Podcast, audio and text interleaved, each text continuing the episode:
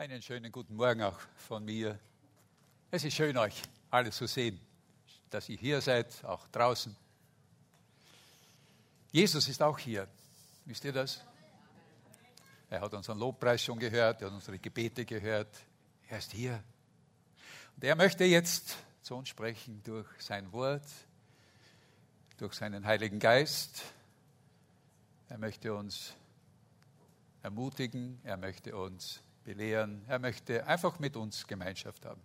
So, lasst uns unsere Herzen wirklich aufmachen und Gott hören und hören, was er uns sagen möchte. Ich lese wieder einen Abschnitt aus, dem, aus der Offenbarung. Ich habe ja vor einiger Zeit damit begonnen und möchte das auch noch fortsetzen für einige Zeit, mal sehen, wie weit wir kommen. Offenbarung Kapitel 2, die Verse 12 bis 20. Offenbarung Kapitel 2, die Verse 12 bis 20. Dem Engel der Gemeinde in Pergamon schreibe, dies sagt, der das scharfe, zweischneidige Schwert hat. Ich weiß, wo du wohnst dort wo der Thron des Satans ist. Und du hältst an meinen Namen fest und hast den Glauben an mich nicht verleugnet. Auch nicht in den Tagen, als Antipas, mein treuer Zeuge, bei euch getötet wurde, dort wo der Satan wohnt. Aber etwas habe ich gegen dich. Es gibt bei dir Leute, die sich an die Lehre Bileams halten. Der Balak lehrte, die Israeliten zu verführen, dass sie vom Götzenopfer aßen und Hurerei trieben. Ebenso gibt es bei dir Leute, die sich an die Lehre der Nikolaiten halten. Kehre um, sonst werde ich bald zu dir kommen und mit dem Schwert meines Mundes gegen sie Krieg führen. Wer Ohren hat, der höre, was der Geist der Gemeinden den Gemeinden sagt. Wer überwindet, dem will ich von dem verborgenen Manna geben und einen weißen Stein, auf dem Stein aber steht ein neuer Name geschrieben, den niemand kennt außer dem, der ihn empfängt. Dem Engel der Gemeinde in Thyatira schreibe, dies sagt der Sohn Gottes, der Augen hat wie Feuerflammen und dessen Füße wie Golderz sind. Ich kenne deine Werke und deine Liebe und deinen Glauben und deinen Dienst und deine Geduld und weiß, dass deine letzten Werke mehr sind als die ersten. Aber ich habe gegen dich, dass Isabel duldest, dass du Isabel duldest, diese Frau, die sich eine Prophetin nennt und lehrt und meine Knechte verführt, Hurerei zu treiben und Götzenopfer zu essen. Soweit. Vater, und nun bitten wir dich, dass du zu uns sprichst, dass du dein Wort für uns so öffnest, dass wir es verstehen, dass es uns ganz persönlich eine Botschaft bringt und dass wir deine Stimme hören. In deinem Namen bitte ich das. Amen.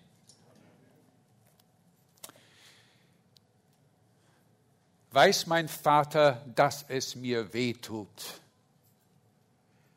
Der amerikanische ähm, Missionsarzt John David Steele, der hat ein kleines Buch geschrieben mit diesem Titel.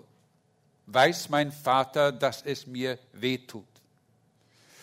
Es ist eine erschütternde Frage, die er in diesem Buch behandelt, die er als Missionar und als Arzt während des Koreakrieges 1950 bis 1953 hörte von Christen, von Gläubigen, die von den äh, Soldaten der kommunistischen Befreiungsarmee auf das Schlimmste gefoltert und dann misshandelt und damit tiefe körperliche, aber auch seelische Verletzungen erlitten. Weiß mein Vater, dass es weh tut. Ich denke, das ist so ein, ein leiser, aber nicht zu überhörender Aufschrei, äh, der auch heute noch millionenfach in der Welt zu hören ist, in den zerbombten und äh, zerstörten Städten in der Ukraine, in den äh, Konzentrationslagern, in den Gefangenenlagern, aber auch in den Krankenhäusern, in den Krebsstationen der Krankenhäuser. Eine Frage, die die, äh, ich würde sagen, die geschundene und leidende Menschen immer wieder beschäftigt. Wir sind ja im Buch der Offenbarung und möchte auch heute wieder mit euch einiges aus diesem Buch herausholen. Aber bevor ich das tue, äh, das ist ja inzwischen auch schon die dritte Predigt, äh, möchte ich ein paar Gedanken weitergeben. Verzeiht mir, wenn ich es letzte Mal auch schon gemacht habe, ich finde das so wichtig. Ein paar Gedanken, wirklich, die äh, so ein Schlüssel sind für das richtige Verständnis der Offenbarung. Im Griechischen heißt ja der Titel der Offenbarung Apokalypse. Ein Wort, mit dem wir sehr schreckliche Bilder verbinden. Weltuntergang, Endzeit, schreckliche kosmische Ereignisse. Was nicht mit diesem Buch oder mit dem Titel dieses Buches schon alles, ich würde sagen, Unfug gemacht wurde in Filmen und alles Mögliche. Aber erinnert ihr euch noch, was ich gesagt habe, was Apokalypse im Griechischen eigentlich wirklich bedeutet? Es bedeutet, aufdecken, etwas sichtbar machen, so als ob man einen Vorhang aufzieht oder eine Decke zurückschlägt, um zu sehen, was sich darunter, was darunter ist. Und der ganze Titel heißt eigentlich im Griechischen Apokalypse Jesu Christi. Also äh, ist es das Aufdecken von Jesus Christus. Aber es ist noch mehr als das, denn wir wissen, dass Jesus dieses Buch dem Apostel Johannes ja diktiert hat. Das heißt, Jesus ist ja eigentlich der Schreiber, der, der Autor dieses Buches. Wir müssten also sagen, die Offenbarung ist die Offenbarung über Jesus Christus von Jesus Christus. Und die Frage ist, wie offenbart sich Jesus? In der Offenbarung. Was können wir von Jesus erkennen aus diesem Buch? In den ersten drei Kapiteln äh, der Offenbarung werden uns ja sieben Gemeinden von der damaligen römischen Provinz Asien vorgestellt. Sieben Gemeinden, an die Jesus jeweils einen Brief senden lässt.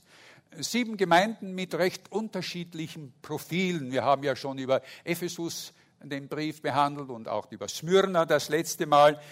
Aber alle sieben haben ein gemeinsames Merkmal. Sie standen unter einem gewaltigen Druck von außen. Die Zeit um 90 nach Christus, das ist etwa die Zeit, wo die Offenbarung geschrieben wurde, war besonders für junge Christengemeinden eine schreckliche Zeit. Wir haben ja das letzte Mal über die Gemeinde in Smyrna gesprochen und einiges davon gehört. Heute geht es um die nächsten drei Gemeinden. Ich fasse diese drei Gemeinden zusammen weil sie im Grunde genommen äh, eigentlich das Gleiche sagen und sonst würden wir nie fertig werden mit diesen Briefen. Oder, naja, das ist ein bisschen übertrieben, aber es würde, wollen sie zusammenfassen. Das sind also die Gemeinden Pergamon, Thyatira und Sardes. In Rom herrschte zur damaligen Zeit, zu der Zeit, ein skrupelloser und unberechenbarer Herrscher. Imperator Caesar Domitianus Augustus war sein voller Titel, der sich selbst als der allmächtige, der allmächtige Herrscher, der Herr über das damals gewaltige römische Reich sah. Aber nicht nur das, er behauptete auch, er sei Gott selbst. Unter seiner Regierungszeit kam es oder waren die schlimmsten Christenverfolgungen überhaupt in der gesamten römischen Geschichte. Wir reden immer von Nero und die Zeit der Christenverfolgung in Rom. Aber das beschränkte sich damals wirklich nur auf Rom, nicht in den umliegenden Städten des Römischen. Aber unter ihm geschah es in allen Städten in allen Landen wurden Christen ver verfolgt. In Vers 10 aus dem Brief davor an die Gemeinde in Smyrna, da haben wir schon gehört, dass ihr, dass dieser Gemeinde Verfolgung und Gefängnis angekündigt wurde. Fürchte dich nicht vor all dem, was du leiden wirst, heißt es in Vers 10. Siehe, der Teufel wird einige von euch ins Gefängnis werfen. Die Gemeinde in Pergamon, so scheint es die standen bereits mittendrin in dieser Verfolgung. und wahrscheinlich schon eine ganze Weile. Sie mussten, sie mussten miterleben, wie einer der Iren, wie einer von ihren, äh, aus ihrer Gemeinde, der Antipas, wegen seines mutigen Zeugnisses wahrscheinlich in der Öffentlichkeit dann hingerichtet oder ermordet wurde. Und wir können kaum ahnen, unter welchem enormen Druck und äh, ähm, ja, von außen die Gemeinde stand und damit jeder Einzelne, jeder Einzelne in dieser Stadt weiß mein Vater, dass es mir weh tut. Ich bin sicher, auch die Gläubigen im Pergamon äh, stellten diese Frage, auch wenn es uns hier nicht ausdrücklich gesagt wird in diesem Abschnitt. Aber es ist wie mit einem Telefongespräch. Man hört ja, wenn man ein Telefongespräch mithört, hört man ja immer nur eine Seite. Man weiß ja nicht, was der andere für eine Frage gestellt hat. Und ich denke, so ist es auch hier. Denn Jesus sagt in Vers 13 und er antwortet. Er antwortet auf diese Frage, weiß mein Vater, dass es weh tut? Ich weiß, sagt Jesus. Ich weiß, ich weiß, wo du wohnst. Ich weiß, wie es dir geht. Wie gut ist es doch, wenn man, wenn man selbst in sehr tiefer Not steckt, dann weiß, ich bin nicht verlassen. Ich bin nicht allein gelassen in meinem Leiden. Ich bin nicht vergessen worden. Da ist jemand, der weiß, was ich durchmache. Da ist jemand, der weiß, wie weh es mir tut. Das ist ja so unglaublich wichtig. Und das Erste, was uns Jesus hier offenbart oder wie er sich uns offenbart, ist, Jesus kennt unsere Situation. Jede Situation von jedem von uns heute Morgen. Er weiß ganz genau Bescheid, wie es dir in deinem Umfeld, wie es dir in deinem Leben zurzeit kennt. Er kennt deine Sorgen, er kennt unsere Sorgen, unsere Probleme, er weiß von den Schwierigkeiten in der Schule oder von den Schwierigkeiten an deinem Arbeitsplatz. Und er kennt auch und weiß auch die Diagnose, die der Arzt dir das letzte Mal gegeben hat. Aber er weiß nicht nur, er weiß nicht nur, wie es uns geht, sondern es geht noch weiter. Er ist mittendrin in unseren Situationen. Auch das wird uns hier ganz klar gesagt. Wenn wir zurückblicken am Anfang dieses zweiten Kapitels in Vers 1, in Kapitel, ja, in Vers 1 von Kapitel 2, wir haben, als die, die wir den Brief von Ephesus behandelt haben, ja diese Stelle gelesen, wo es heißt, dies sagt, der mitten unter den sieben goldenen Leuchtern einhergeht. Die sieben goldenen Leuchter, das ist ein Bild für die Gemeinde und es heißt, Jesus geht einher. Er sitzt nicht irgendwo fern von uns oben im Himmel und schaut herunter und sagt, nein, diese armen Menschen da unten in dieser Gemeinde. Nein, die Bibel sagt uns, sein Wort sagt uns, er ist mitten unter uns hier. Er ist hier in diesem Augenblick und er kennt dich und er weiß deine Nöte, mit denen du heute in der Früh hier in diese Gemeinde, in diesen Gottesdienst gekommen bist. Jesus ist uns niemals fern. Der deutsche Theologe und Pfarrer Dietrich Bonhoeffer, den ihr ja sicher vom Namen her zumindest alle kennt, der wurde am 5. April 1943 von der geheimen Staatspolizei verhaftet und dann in ein Militärgefängnis gebracht. Und dort musste er zwei Jahre warten und wusste, es kam zu keiner Verhandlung, zu nichts. Und er wusste nicht, was mit ihm geschehen würde und was sie mit ihm vorhatten. Er ahnte einiges. Er durfte keine Besuche empfangen. Er durfte mit niemandem sprechen. Wärter schmuggelten Papier in seine Zelle, damit er wenigstens etwas aufschreiben konnte. Und sie schmuggelten diese Briefe, diese Zettel auch wieder hinaus an seine Freunde und an seine äh, Familie, nehme ich an.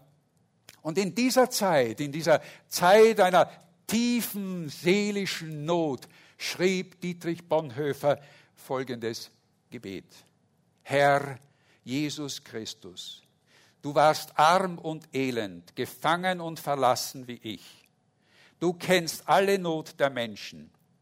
Du bleibst bei mir, wenn kein Mensch mir beisteht. Du vergisst mich nicht und suchst mich. Herr, was dieser Tag heute auch bringen wird, dein Name sei gelobt. Und wir wissen, dass er kurz vor Ende des Zweiten Weltkrieges dann doch hingerichtet wurde.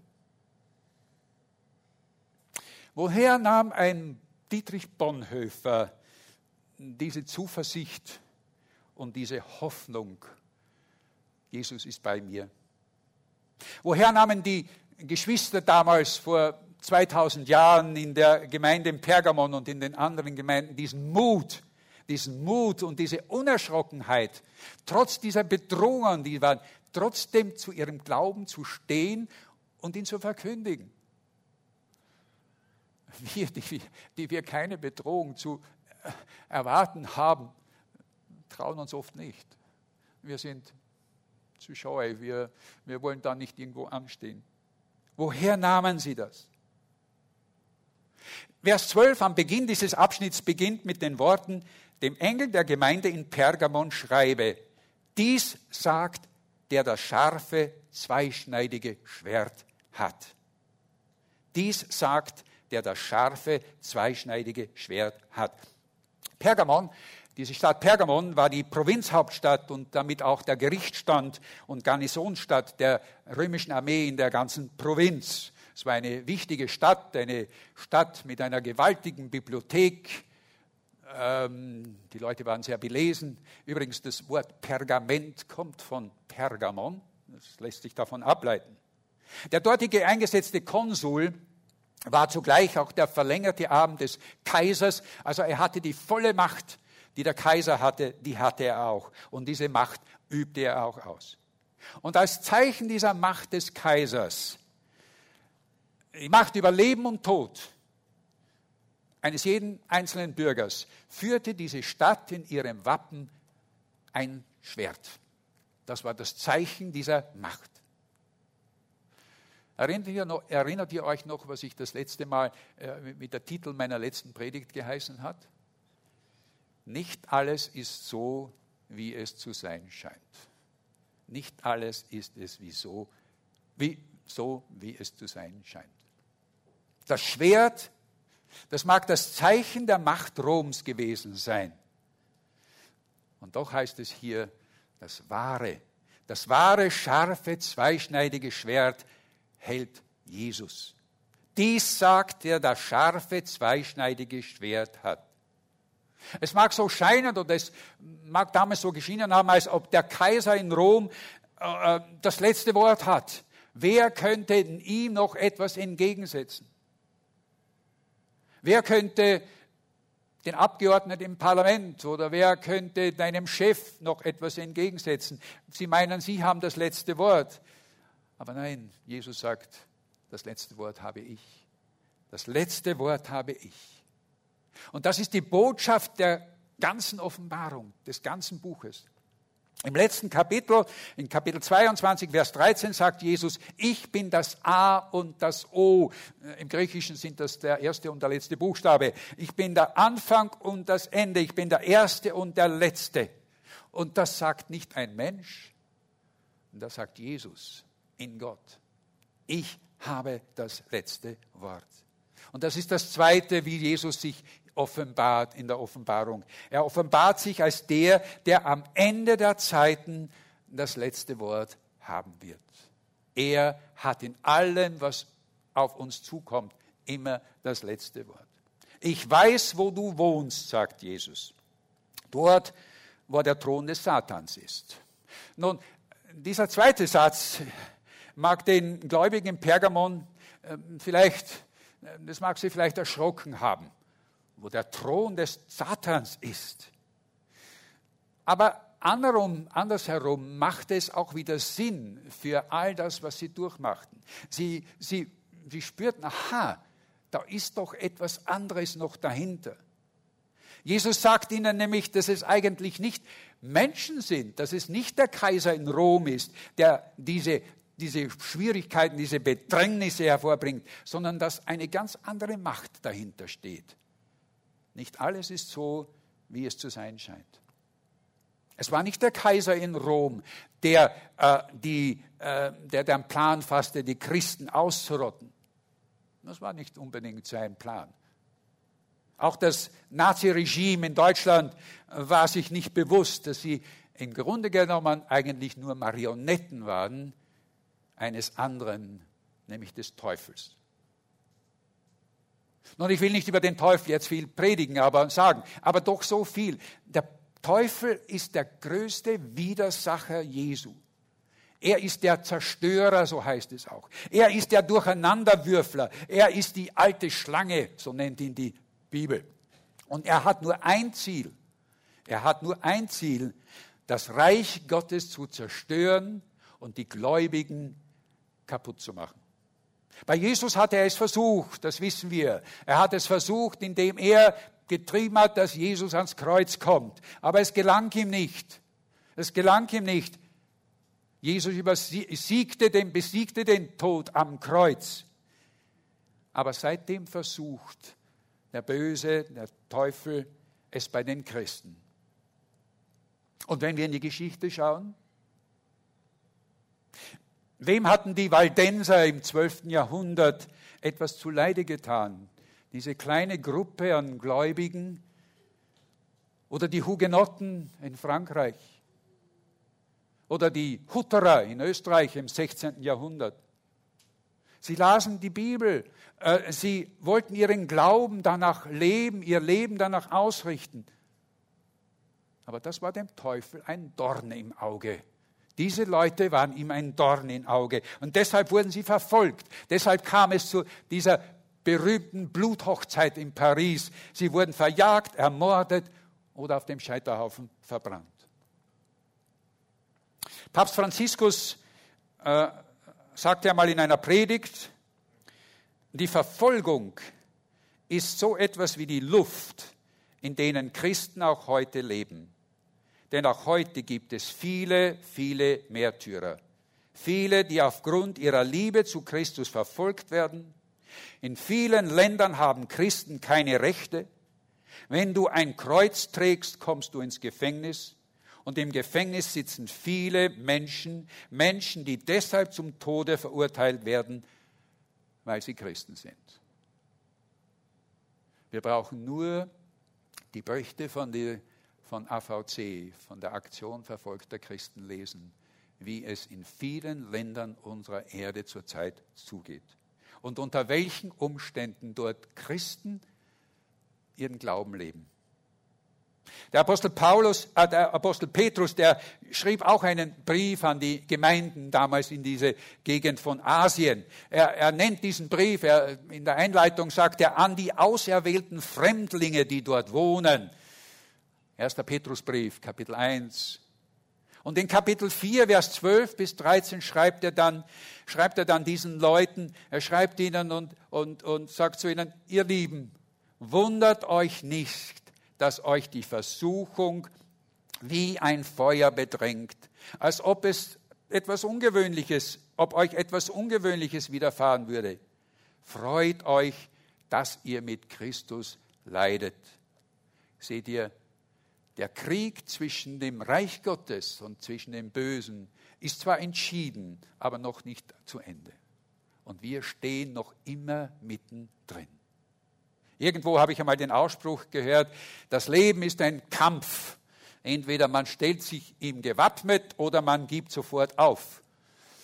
Ich wage diesen Satz etwas zu ändern und sagen, sagen Christsein ist ein ständiger Kampf. Christsein ist ein ständiger Kampf. Je länger ich Christ bin, und das sind jetzt doch schon viele Jahre, ich habe mit 16 Jahren mein Leben Jesus anvertraut. Je länger ich es bin, desto überzeugter werde ich, dass Christsein nicht so ein angenehmer Sonntagnachmittagsspaziergang ist, bei dem man Halleluja rufen kann und Lobpreislieder singt, sondern dass es oft eine Tour ist mit vielen Widerständen. Die Bibel nennt es Anfechtungen. Wer als gläubiger Christ, und das sage ich jetzt, keine Anfechtungen erlebt haben, hat, der ist ein schlafender Christ. Schlafende Christen weckt der Teufel nicht auf. Jenen, die vorwärts gehen, denen stellt er sich entgegen, hat C.S. Lewis einmal gesagt. Ich habe es letzte Mal, glaube ich, dieses Zitat bereits erwähnt. Schlafende Christen weckt er nicht auf. Da hat er kein Problem.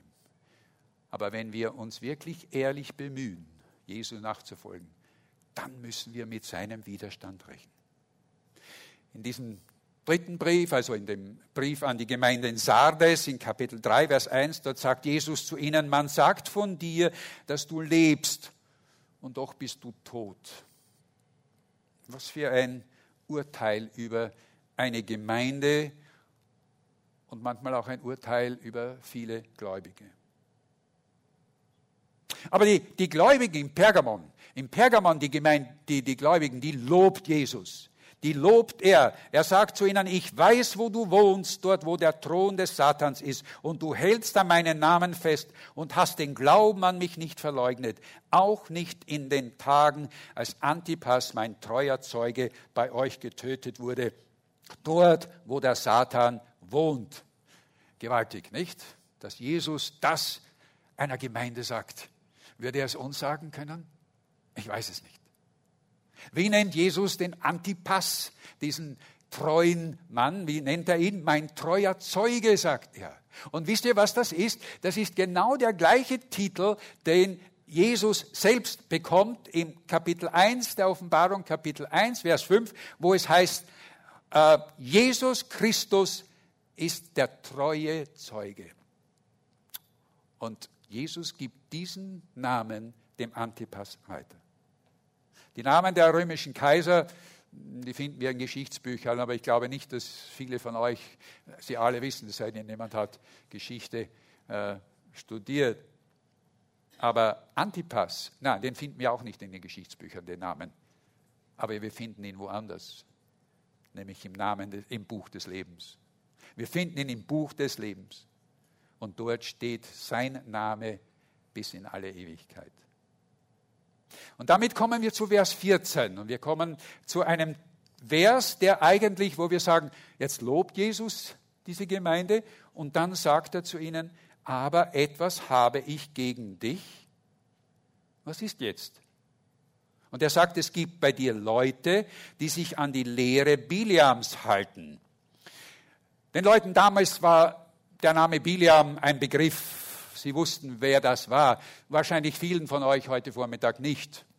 Und es würde zu weit führen, wenn ich euch jetzt die ganze Geschichte von Biliam erzählen würde. Es ist eine ziemlich verrückte Geschichte. Aber ihr könnt sie nachlesen. Das ist eine interessante Geschichte. Da kommt ein Esel vor, der spricht. Das ist auch mal etwas Besonderes. Nachzulesen im 4. Mose, Kapitel 22 bis 24.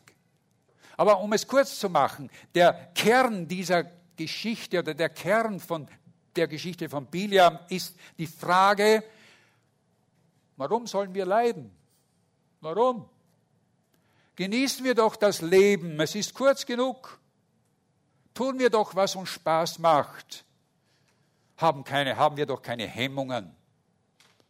Diese Gemeinde in Thyatira, die hat das gelebt. Dort gab es eine Frau, so lesen wir in diesem Brief, die die Männer verführte, mit ihnen Sex zu haben. Na und? Darf denn Liebe Sünde sein? Sang einmal Zara Leander. Die Älteren und uns werden dieses Lied noch kennen. Darf denn Sünde oder sollte denn Sünde, sollte, sollte denn Liebe Sünde sein? Sollte denn Gott gesagt haben, du darfst von den süßen Früchten des Lebens nicht essen? Gott ist doch kein Spaßverderber.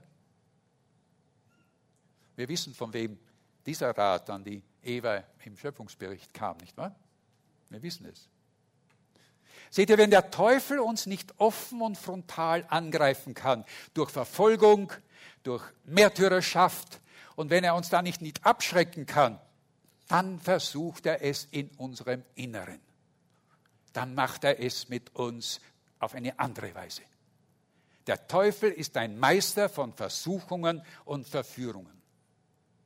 Und der Grund dafür ist, dass es ihm manchmal gelingt, dass in uns doch zwei Naturen sind. Die Bibel spricht davon, von zwei Naturen. Seht ihr, ich, Hans Sinning, bin nicht immer der, der ich vielleicht nach außen hin zu sein scheine. Nicht alles ist so, wie es zu sein scheint. Das ist dieser Spruch. Nach außen hin mag ich als der ruhige und ausgeglichene und äh, freundliche Hans erscheinen, aber wenn ihr meine Frau fragt, die kennt auch eine andere Seite von mir. Zwar sagt die Bibel in 2. Korinther 5, 17, dass wir, wenn wir in Christus sind, eine neue Kreatur geworden sind. Das Alte ist vergangen, heißt es, ein Neues ist geworden. Aber so ganz ist das Alte in uns nicht vergangen. Das ist das Problem. Noch lebt in uns der alte Mensch oder wie Paulus es nennt, der alte Adam. Und er zeigt von Zeit zu Zeit sein wenig schönes Gesicht. Und das ist bei mir oft der Fall. Und es ist der Teufel, der immer wieder versucht, den alten Menschen in uns zum Leben zu erwecken. Er weckt in uns Sehnsüchte, Bedürfnisse, Dinge, die nicht mit Gottes Willen in, Einspruch sind, äh, in, in Übereinstimmung sind.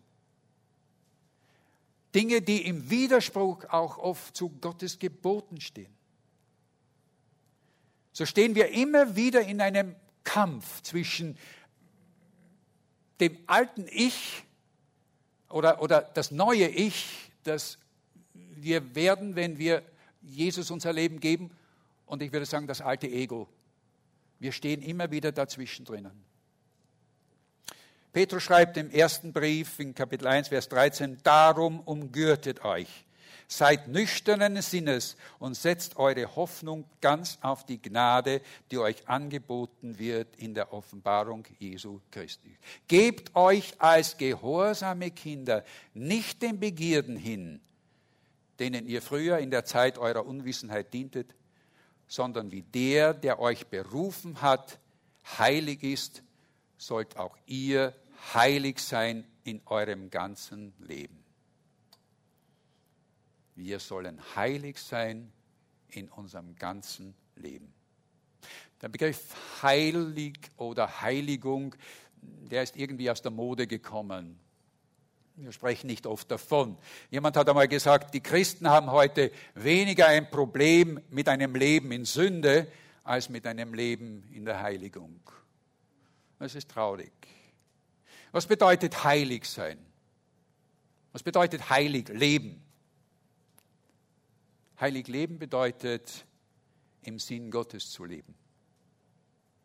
2. Thessalonicher 1,11 schreibt Paulus, betet, betet Paulus für die Gemeinde, dass Gott uns der Berufung würdig mache und allen Willen zum Guten und jede Tat des Glaubens in seiner Kraft vollende, damit der Name unseres Herrn Jesus in uns verherrlicht werde und wir in ihm nach der Gnade unseres Gottes und des Herrn Jesus Christus. Unsere Berufung ist es also, Gott mit unseren Reden, mit unseren Worten, mit unseren Taten und unseren Gedanken zu verherrlichen. Und das zu schaffen, liebe Geschwister, ist ein lebenslanger Prozess mit Zeiten des Gelingens, aber auch mit Zeiten des Versagens. Es bedeutet nicht, dass Christen perfekt sein müssen. Heiligung ist ein Prozess. Er ist ein Prozess, der uns immer wieder herausfordert. Äh, es gibt, wir könnten statt Prozess besser sagen, vielleicht ein Weg, äh, ein Weg, ein Weg, ein Weg der ständigen Erneuerung und der ständigen Reinigung, immer wieder uns reinigen zu lassen. In Hebräer Kapitel 4, da heißt, steht dieser schöne Vers, denn wir haben ja nicht einen hohen Priester, der mit unseren Schwächen kein Mitleid haben könnte, sondern den, der wie wir in allem versucht worden ist, doch ohne Sünde. Und dann kommt dieser, dieser schöne diese schöne Ermutigung. Darum lasst uns mit Zuversicht vor dem Thron der Gnade treten, damit wir Barmherzigkeit empfangen und Gnade finden, wenn wir Hilfe nötig haben. Joachim Beer, ein Mitarbeiter vom ERF, vom Evangeliumsrundfunk, der hat es einmal so ausgedrückt, Jesus ist weniger auf der Suche nach perfekten Menschen, sondern nach Menschen, die sich immer wieder auf den Weg mit ihm einlassen und sich verändern lassen. Jesus ist nicht auf der Suche nach perfekten Menschen, sondern nach Menschen, die immer wieder bereit sind, sich ihm anzuvertrauen, dass er sie wieder verändert und anders macht. Seht ihr, unsere Bekehrung ist ja nur der erste Schritt der erste Schritt in allem. Das Ziel unseres Lebens ist, Jesus immer ähnlicher zu werden. Ein Leben zu führen, das mehr und mehr Jesu Art zu denken, zu reden und zu handeln ähnelt. Und das ist ein, das ist ein großer Auftrag. Dann sind wir nämlich nicht nur Jesu Nachfolger, sondern wir sind Jesu Nachahmer. Und das finde ich ist so wichtig. Und Geschwister, ich brauche euch auch nicht zu sagen, wem dies überhaupt nicht passt. Und wer alles unternehmen wird, um uns davon abzubringen. Jeder Tag ist ein Kampf. Es kommen immer wieder Dinge. Es kommt immer wieder, ja, mal ist es einfach, ähm, dass man mit, seinem, mit seiner Zunge, mit der Zunge Dinge sagt, die überhaupt nicht passen und die einem dann hinterher leid tun. Anders ist es wieder, dass man ja, nicht die Geduld hat, die man haben sollte, oder den Glauben, dass Jesus auch wirklich, dass Gott auch wirklich eingreifen kann und dass es tun kann. Jeder Tag ist immer wieder ein Kampf und wir würden ihn nicht schaffen. Wir würden diesen Kampf nicht schaffen, hätte nicht Jesus bereits am Kreuz für uns gekämpft und auch gewonnen. Und das ist auch die Botschaft von der Offenbarung. Am Ende der Offenbarung, wenn wir das Buch durchlesen, werden wir sehen und spüren, Jesus ist der Sieger. Er hat alles übertrumpft. In Kapitel 17, Vers 14 heißt es, es ist Christus. Und ich sage das jetzt mit ein bisschen geändert. Wenn ihr in der Bibel nachschaut, werdet ihr die Worte ein bisschen anders finden. Aber ich habe es versucht, mit Jörg Zink zusammen, der es etwas verständlicher zu machen.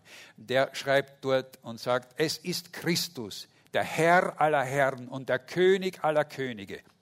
Mit ihm werden die siegen, die er berufen und auserwählt hat und die ihm vertrauen. Mit ihm werden wir Sieger sein. Amen. Amen. Amen.